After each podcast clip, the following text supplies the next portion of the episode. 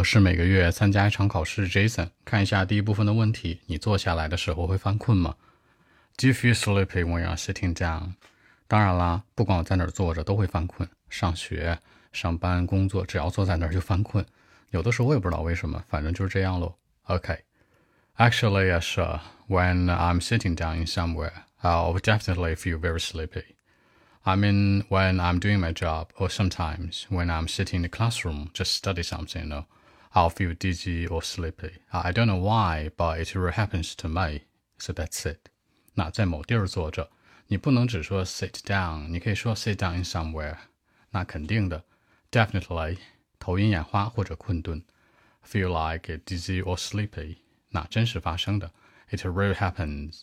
更多文本问题，微信 b 一七六九三九一零七。